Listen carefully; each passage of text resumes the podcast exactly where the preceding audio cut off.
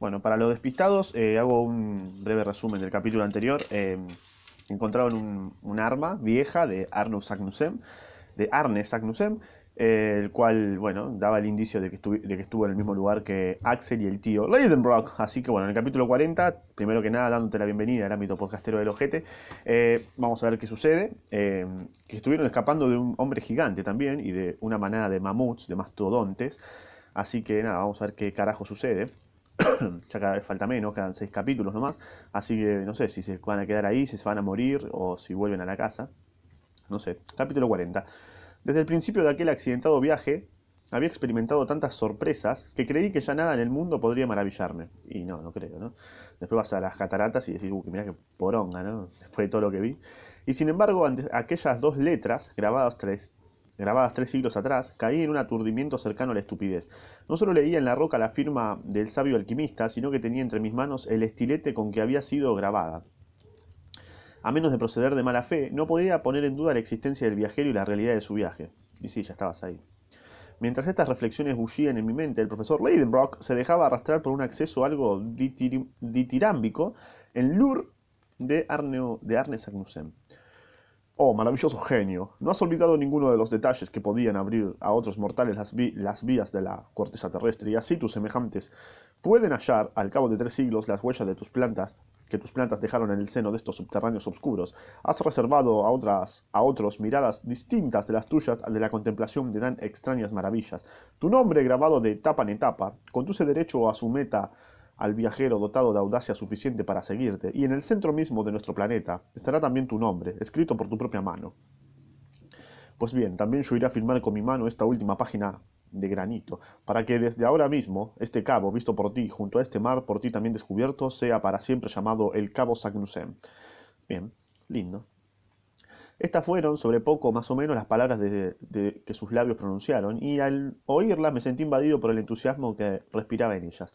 Sentí que renacía una nueva fuerza en el interior de mi pecho. Olvidé los padecimientos del viaje y los peligros del regreso. Ah, ¿me van a regresar? Ah. Lo que otro hombre había hecho también quería hacerlo yo, y nada que fuese humano me parecía imposible. Adelante, adelante, exclamé lleno de entusiasmo. Ese no fue un, lleno de entusiasmo. Adelante, adelante, exclamó lleno de entusiasmo. E iba a internarme ya en la oscura galería cuando el profesor me detuvo, y él, el hombre de los entusiasmos, me aconsejó paciencia y sangre fría. Volvamos, volvamos, ante todo, me dije, a buscar a nuestro fiel Hans, y traigamos la balsa a este sitio. Ah, lo abandonaban a Hans, ¿te imaginas? Re hijos de puta. Obedecí esta orden, no sin contrariedad, y me deslicé rápidamente por entre las rocas de la playa. Verdaderamente, tío, eh, que hasta ahora las circunstancias todas nos han favorecido. Ah, ¿lo crees así, Axel? Y sí, la verdad, sin duda que sí. Hasta la tempestad nos ha traído al verdadero camino. Bendita la tempestad que nos ha vuelto a esta costa de donde la bonanza nos habría alejado. Mal, ¿no? Supongamos por un momento que nuestra proa hubiera llegado a encallar en las playas meridionales del mar de Lidenbrock. ¿Qué habría sido de nosotros?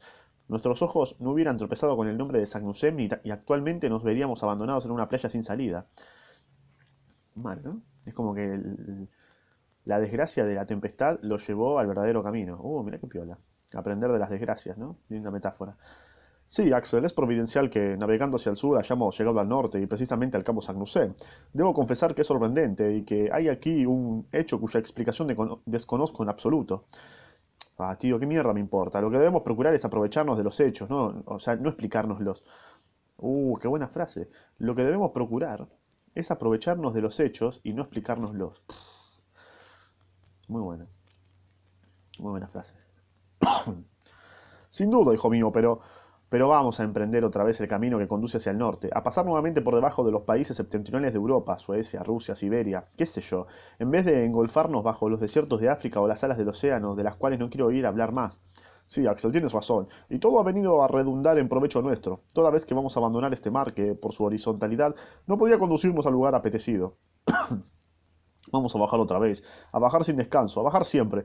Bien sabes que para llegar al centro del globo solo nos quedan que atravesar 1500 leguas. Ah, claro, todavía no llegaron. Están ahí como en un, en un oasis, digamos.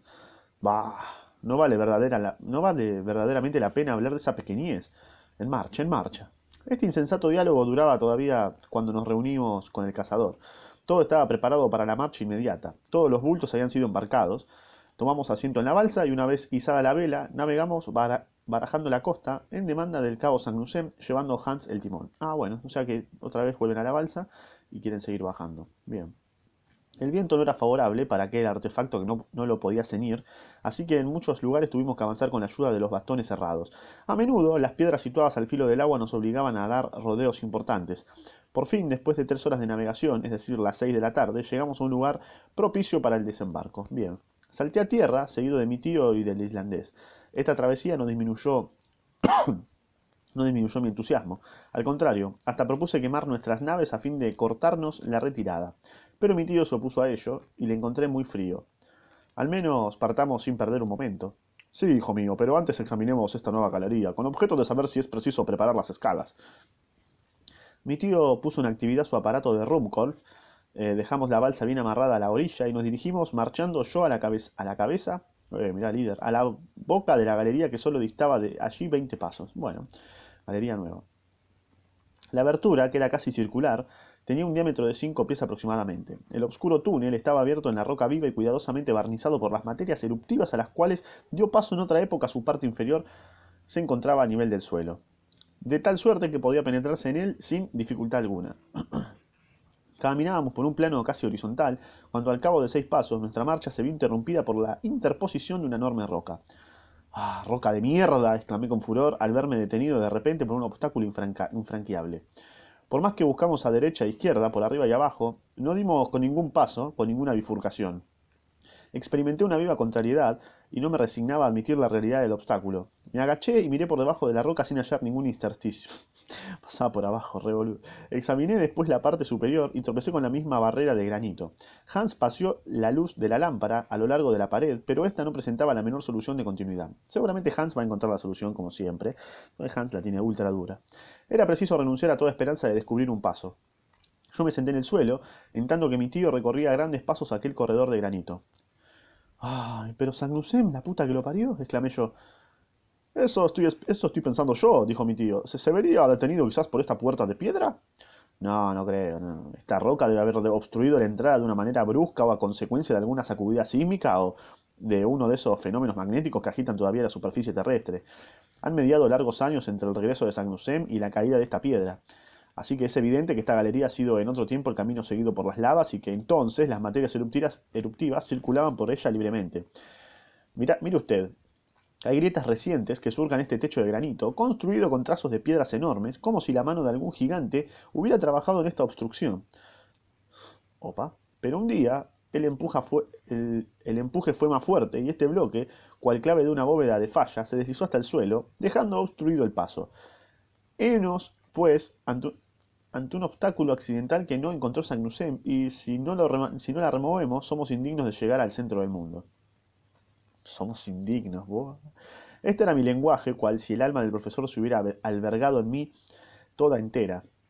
Me inspiraba el genio de los descubrimientos.